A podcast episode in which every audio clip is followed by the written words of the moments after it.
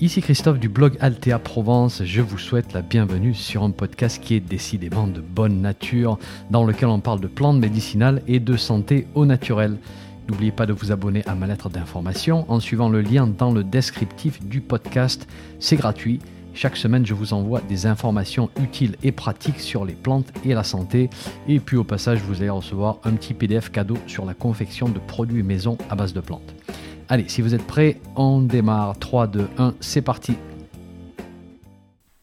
Bonjour, dans notre monde des plantes médicinales, on a trois sources d'informations pour continuer d'apprendre et de progresser. La tradition, pour laquelle j'ai énormément de respect, vous le savez. Ensuite, notre propre pratique, notre travail avec les individus qu'on accompagne, pour celles et ceux qui sont praticiennes et praticiens. Et puis, on a la science. Et dans ma vision des choses, les trois se croisent et s'entrecroisent, se combinent et surtout s'enrichissent. Voilà, les trois sont importants.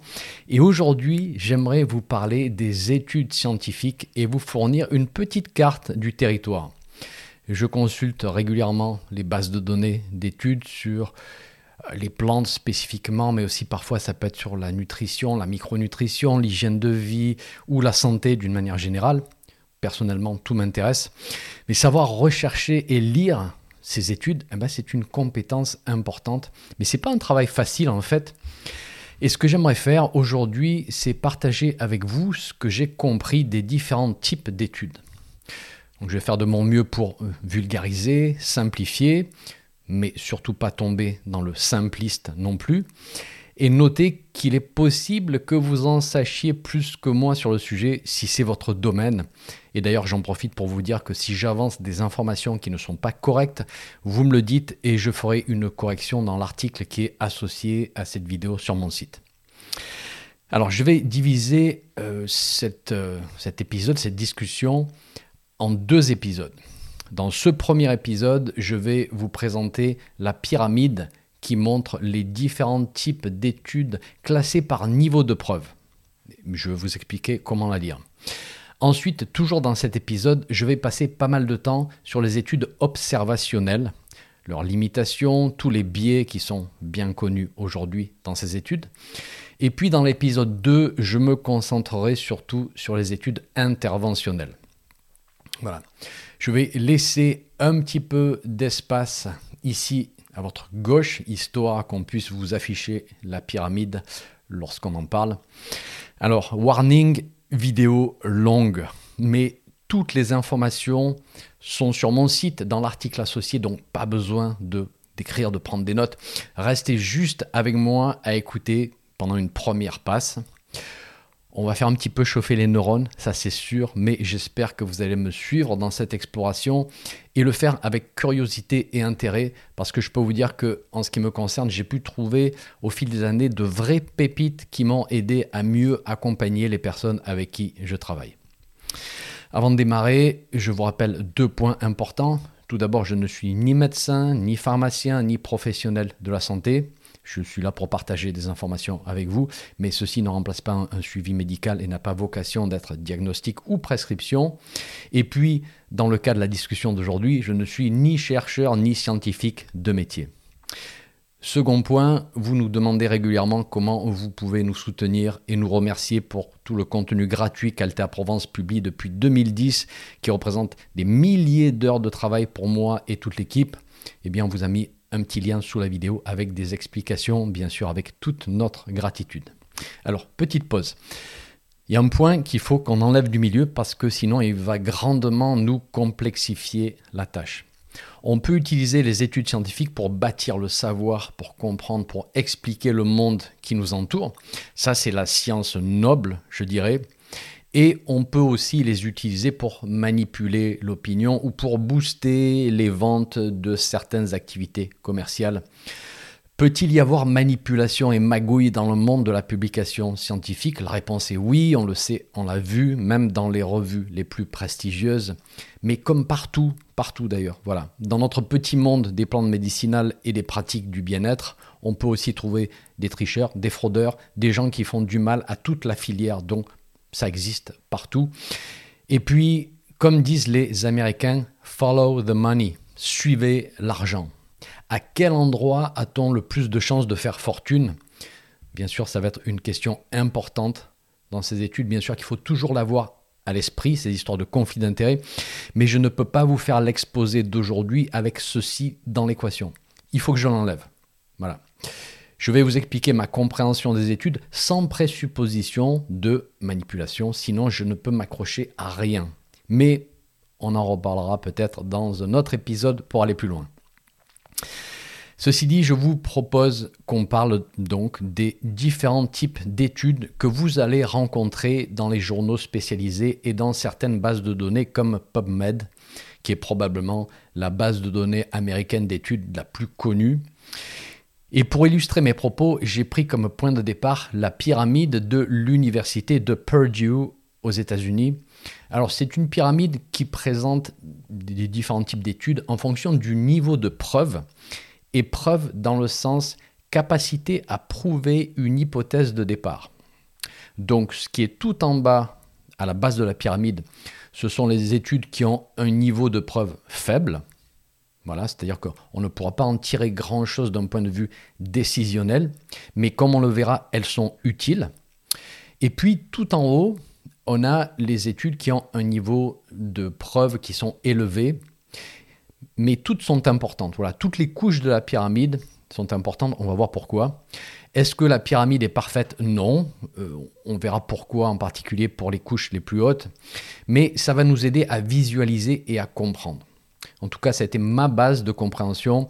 Je l'ai traduite moi-même et je l'ai aussi simplifiée pour mes propres besoins.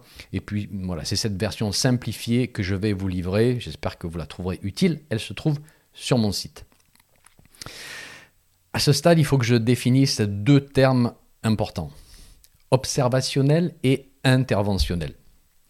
Une étude observationnelle, comme son nom l'indique, va observer une situation sans intervenir. C'est-à-dire qu'on regarde les données existantes, on peut faire de nombreux calculs statistiques sur ces données, ou alors on peut monter un plan d'étude pour mesurer de nouvelles données dans le futur sur un groupe de personnes qu'on a, qu'on a choisi. Mais on ne force pas les personnes à modifier leurs habitudes, leur hygiène de vie, si ce n'est de faire quelques, quelques mesures de capturer certaines informations au passage. Et ici, on démontre des liens de corrélation, pas de causalité. On reviendra sur ce point-là qui est tellement important, tellement mal compris aujourd'hui. Donc par exemple, on pourrait sélectionner un échantillon de la population qui boit des tisanes à l'amande poivrée plusieurs jours par semaine, un autre groupe qui n'en boit pas, et voir si on arrive à tirer des tendances, des associations. Voilà. Mais les personnes qui en boivent déjà, ou les personnes qui n'en boivent pas, on ne va pas leur demander de changer quoi que ce soit. On observe juste ce qu'il se passe dans ces échantillons. Une étude interventionnelle, comme son nom l'indique aussi, intervient dans la vie de l'individu et lui demande de changer un paramètre. On emploie aussi le terme étude expérimentale dans le sens où il y a une expérience, une expérimentation à réaliser et pas juste une observation. On va demander aux participants de prendre une substance en interne ou leur faire suivre tout autre type de, traitement ou de manipulation. Alors dans le monde des plantes, il y aura en principe prise de la plante sous une forme ou une autre. Et donc on vient s'insérer dans la vie des personnes si l'étude interventionnelle est bien faite, en général, comme on le verra, contrôlée, randomisée en double aveugle, elle sera capable de démontrer d'une manière statistique, avec un certain intervalle de confiance, qu'une hypothèse de départ est vraie. Voilà. Par exemple, telle substance naturelle améliore la perception de la douleur dans les cas d'arthrose de la hanche. Voilà un exemple. Et donc, quelque part, on pourra démontrer une causalité avec des outils statistiques. Tout ça, on va en reparler dans l'épisode 2. Dans la pyramide, vous verrez que les couches basses sont observationnelles et ensuite au-dessus, on a de l'interventionnel et encore au-dessus, à la pointe, on a de l'analytique et de l'évaluatif. C'est-à-dire qu'on va faire une analyse de toutes les études qu'on a trouvées, qu'on a, rassemblées, avec certains critères de, qualité pour la sélection, et on va voir ce qu'on peut en déduire. On va faire une sorte de distillation de toutes ces données disponibles et voir quel type d'essence on peut en tirer pour utiliser des vues d'aroma. Allez, on passe à la pyramide. Donc, niveau 0, c'est une opinion, une opinion d'expert en général, ou c'est un éditorial, ou c'est peut-être une lettre à un journal scientifique avec un point à faire passer. Et vous savez ce qu'on dit sur les opinions. Tout le monde en a une ou même plusieurs. Donc on a un niveau de preuve qui est très bas. Mais ça peut être une base pour faire une étude plus tard et pour monter dans la pyramide. Parce qu'en science, tout commence par une hypothèse de départ que l'on voudra tester par la suite. Comment est-ce qu'on génère des hypothèses? Eh bien, en observant, en partageant, en exprimant une idée ou une autre. Exemple d'une hypothèse, l'existence d'un lien entre la consommation de feuilles de roquette sauvage dans l'alimentation et la prévention de l'ulcère de l'estomac à Helicobacter pylori. Alors, notez que j'invente un exemple ici pour illustrer. Donc là, on aurait une hypothèse très spécifique qu'on aimerait bien tester au travers d'études futures. Alors d'où vient cette idée de départ Elle n'est pas sortie de nulle part?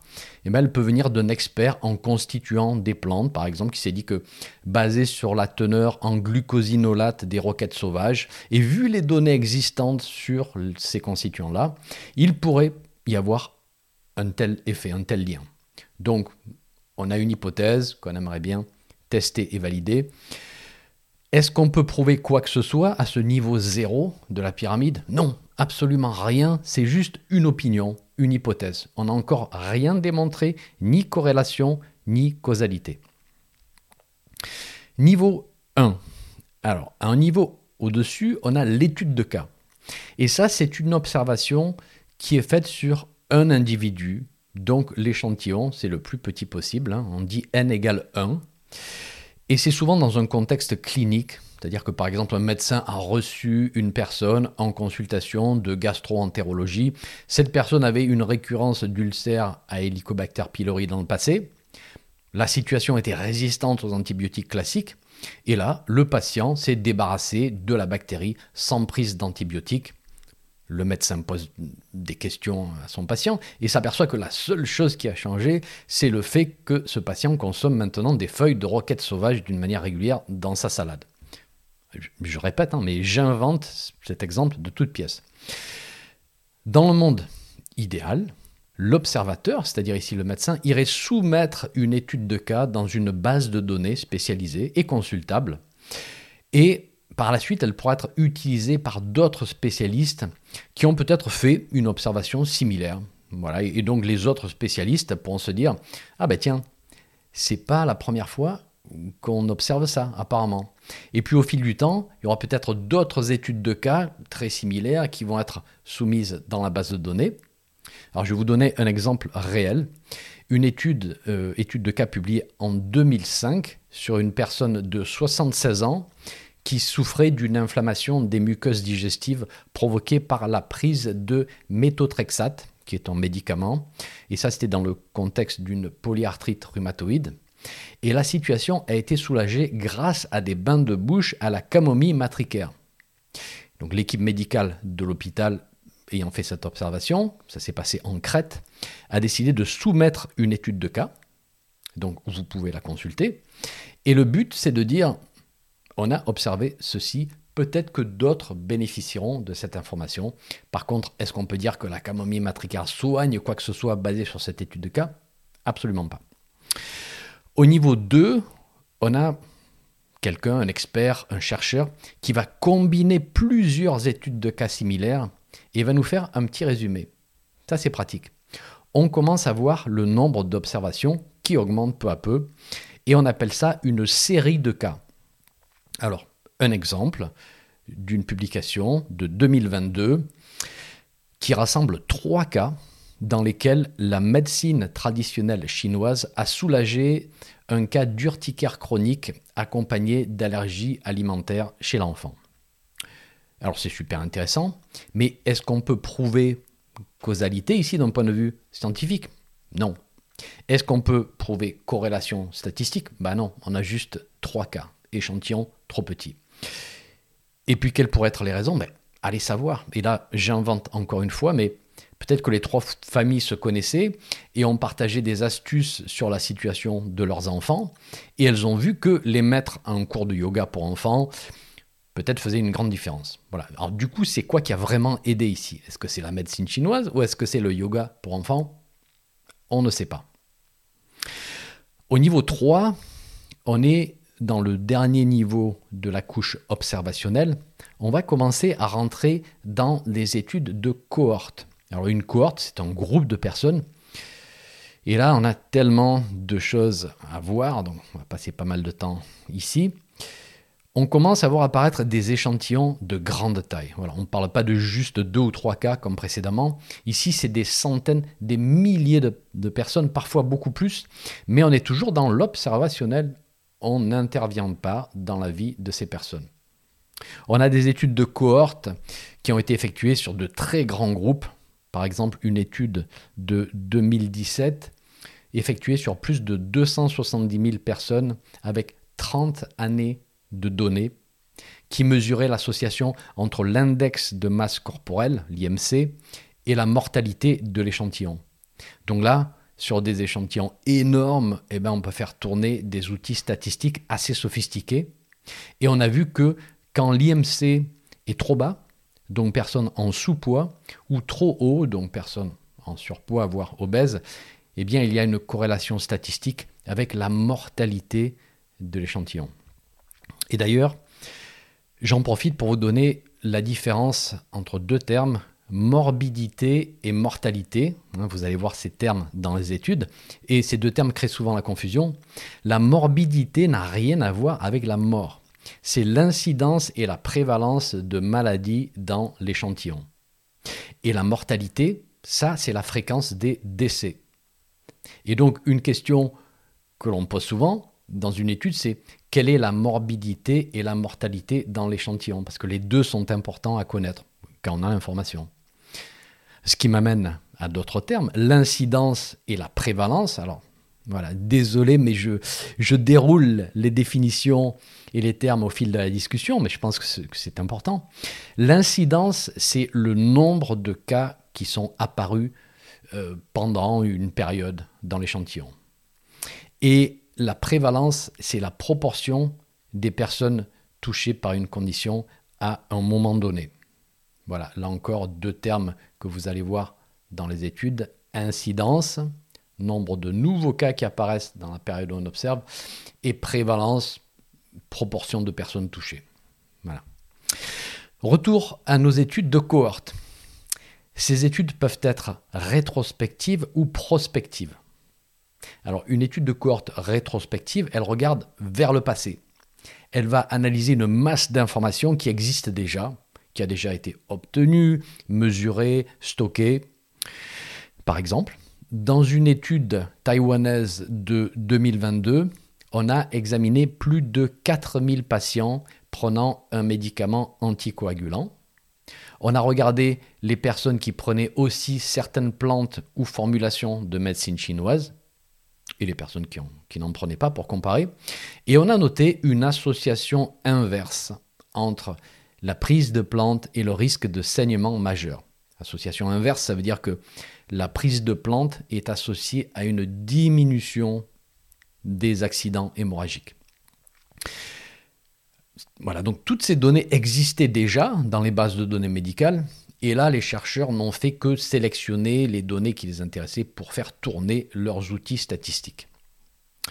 Une étude de cohorte prospective, elle, regarde vers le futur. Euh, les données n'ont pas encore été mesurées, mais on va le faire dans le cadre d'une étude. Par exemple, une étude de 2012 réalisée en Allemagne. Et l'étude s'est par la suite étalée sur 5 ans on a recruté des médecins qui se sont déclarés comme pratiquant la médecine anthroposophique, 22 médecins au total, et les chercheurs ont par la suite épluché plus de 2600 prescriptions et ils ont constaté la chose suivante, les médecins ont prescrit du millepertuis dans 45% des cas et de l'amitriptyline, qui est un antidépresseur médicamenteux, dans 16% des cas. on n'a pas de données d'efficacité. Ici, le but, c'était juste de comprendre les types de prescriptions.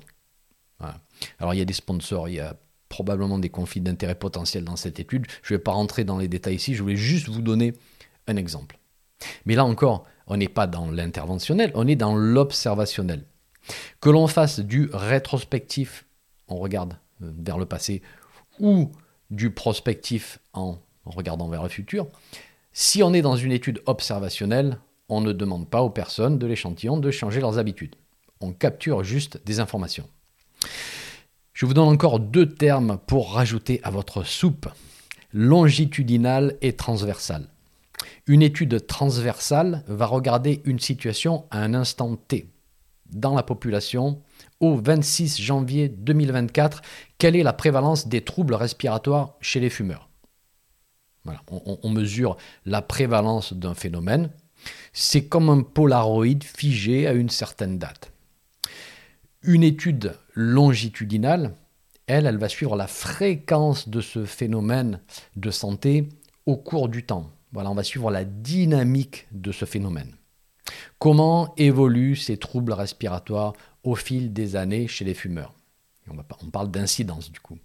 Quelle est l'incidence des nouveaux cas de troubles respiratoires chez les fumeurs pendant la période 2019 à 2024 par exemple? Ok, alors maintenant on arrive à la discussion intéressante. C'est vraiment l'un des points principaux de, de l'épisode aujourd'hui. Peut-on prouver un lien de causalité dans ces études de cohorte? Eh bien non. C'est très important de le comprendre. À ce stade, on est dans le lien de corrélation, pas dans le, dans le lien de causalité. Une corrélation, c'est que phénomène A et phénomène B sont en relation. Si l'un varie, l'autre aussi. Voilà. Une causalité, c'est différent. C'est dire que phénomène A provoque phénomène B. Il est la cause de B. Exemple basé sur de vieilles études américaines. Voilà. On va passer de, de quelque chose comme dans cette étude, on observe que le nombre d'accidents cardiovasculaires semble associé à la quantité d'acide gras saturé consommé quotidiennement. Donc la corrélation. Les gens qui mangent plus de gras saturé ont aussi plus d'accidents cardiovasculaires. Et puis dans les journaux, c'est devenu quoi? C'est devenu les gras saturés sont la cause de maladies cardiovasculaires. Eh ben non, erreur. Voilà. Et cette bascule de la corrélation vers la causalité, on la voit tout le temps. Alors on fera une petite entorse à la règle dans quelques minutes avec les critères de Bradford Hill, mais pour l'instant la réponse est non, c'est pas possible. Le problème principal avec les études observationnelles, c'est ce qu'on appelle les facteurs confondants, qu'on appelle aussi facteurs de confusion.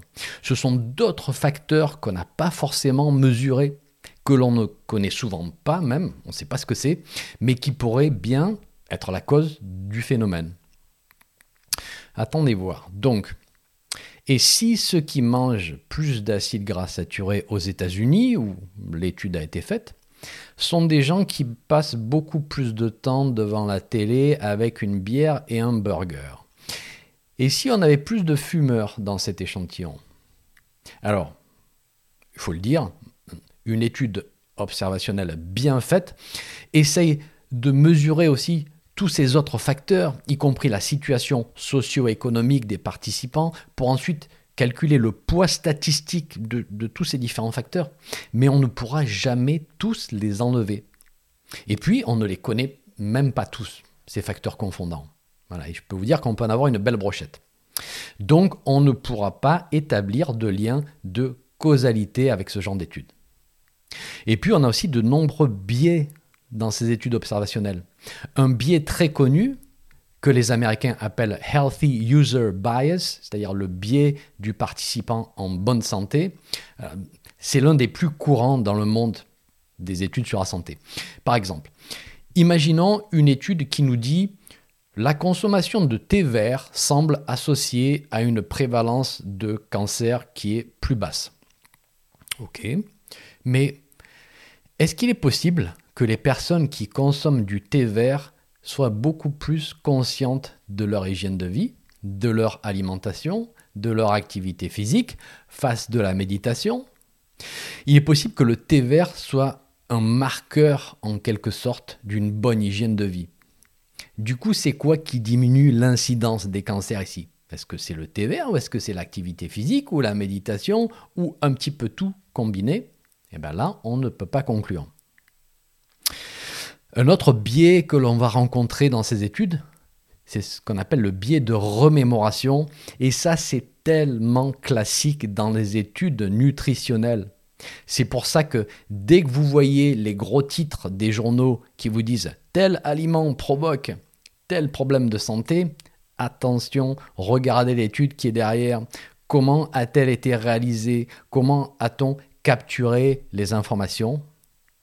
De nombreuses études observationnelles, dans ces études, on, demande aux participants de se rappeler de ce qu'ils ont mangé, de ce qu'ils ont fait, à quelle fréquence, à quelle intensité. Parfois, on les voit une fois par mois pour collecter l'information. Parfois, c'est encore plus espacé, parfois c'est une fois par an.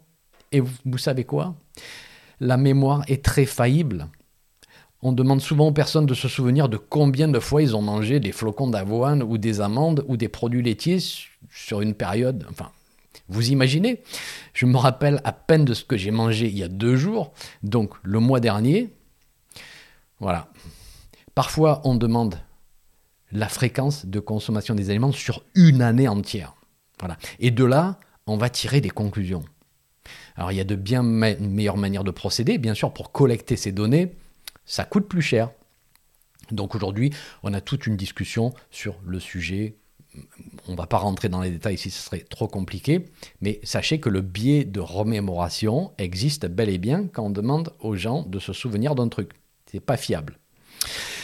Allez, un autre biais, c'est ce qu'on appelle le biais de performance. C'est le fait que je suis observé et que ceci va modifier mes habitudes de vie et mes performances. Et oui, parce que si je suis tout seul à faire du vélo en salle, Bon, voilà, j'ai une certaine performance, mais si vous m'observez, hmm, là, c'est pas pareil. Et je vais peut-être mouliner un petit peu plus fort.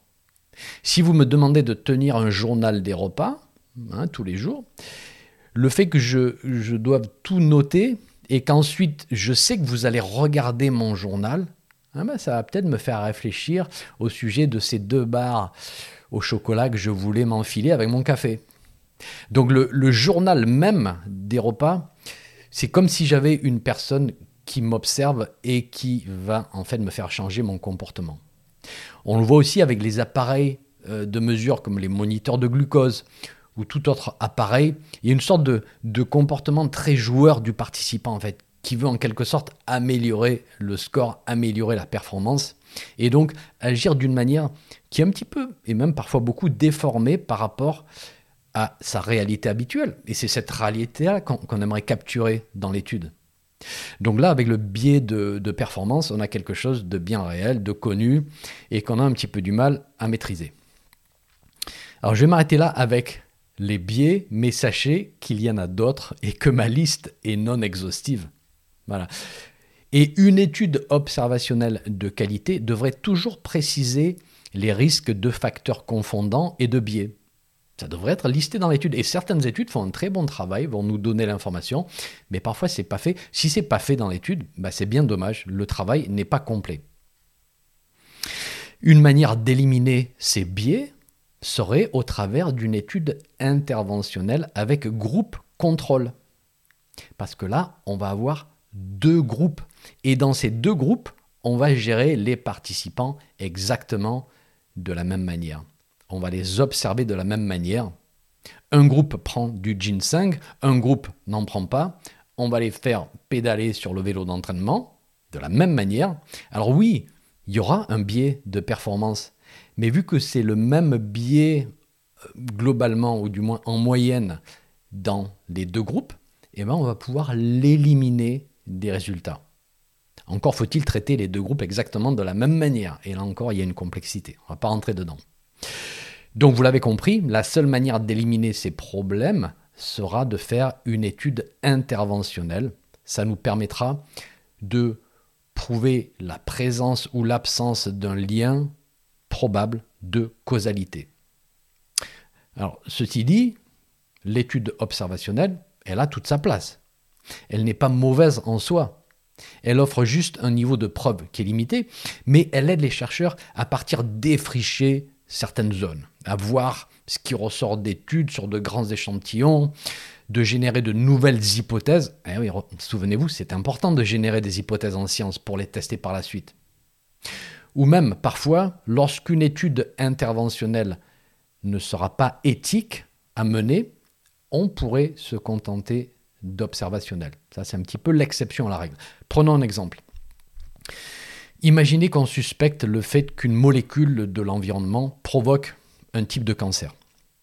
Si on voulait prouver un lien de causalité, il faudrait faire une étude interventionnelle, dont on parlera dans l'épisode 2, dans laquelle on va faire prendre cette molécule à un groupe de personnes. Mais si on suspecte un truc toxique, c'est pas éthique, on est d'accord. Ou alors si on voulait démontrer qu'une molécule provoque des malformations fétales. On ne peut pas faire une étude interventionnelle. Donc, il va falloir faire avec des études observationnelles sur de grands groupes dans lesquels on va analyser les paramètres des personnes euh, qui n'ont pas le cancer et ceux qui ont le cancer et voir si cette molécule-là en question, dans mon exemple, faisait partie de leur vie. On appelle ça des études cas témoins. Parce qu'on a les cas, ceux qui ont la problématique, et on a les témoins, ceux qui ne l'ont pas. On va essayer de, comparer ces deux groupes. Et si on voyait une grande différence entre les deux groupes, imaginons que les personnes exposées à la fameuse substance développent 100 fois plus de cancer que le groupe témoin, et si on a aussi tout un nuage de suspicion au niveau de cette molécule au travers d'autres études, parce que peut-être on a prouvé qu'elle endommageait les tissus humains in vitro et qu'elle provoquait des cancers chez l'animal, alors on pourrait mouiller la chemise et dire que cette substance provoque probablement ce type de cancer chez l'humain et il faut l'éviter. Probablement. Et oui, vous allez me dire, attends, il y a corrélation ici. Il n'y a pas causalité. Oui, je sais, mais on n'ira pas faire des recherches interventionnelles parce que c'est pas éthique. Donc, on a cette étude cas témoin avec un grand échantillon qui semble de bonne qualité. On a toutes ces autres informations, on les met ensemble et on se dit c'est pas parfait, mais tout de même, il est légitime de suspecter une causalité. Voilà, les termes sont importants. Par contre, ce serait bien d'être clair dans le raisonnement pour connaître l'info. Est-ce qu'il existe une liste de critères qui aiderait à déterminer si on pourrait suspecter causalité à partir d'une corrélation? Oui, nous avons un fameux épidémiologiste qui s'appelle Bradford Hill et qui a établi cette liste avec des, points comme stabilité, cohérence, spécificité. je, vais vous mettre un lien vers la liste complète dans, dans l'article associé sur mon site pour que vous puissiez aller jeter un œil. Allez, on va maintenant prendre les escaliers. On va aller un étage au-dessus dans notre pyramide et on va aller rendre une petite visite aux études interventionnelles, qu'on appelle aussi expérimentales. Mais ça, on va le faire dans la partie 2 de cette discussion parce que là, je pense que vous avez besoin d'une petite pause. Allez, à très bientôt donc pour la partie numéro 2. Un petit message avant de vous laisser. Si vous avez aimé ce podcast, merci de laisser une évaluation sur votre plateforme de podcast favorite. Ça permettra à d'autres personnes de découvrir mon podcast et d'en profiter. Un grand merci.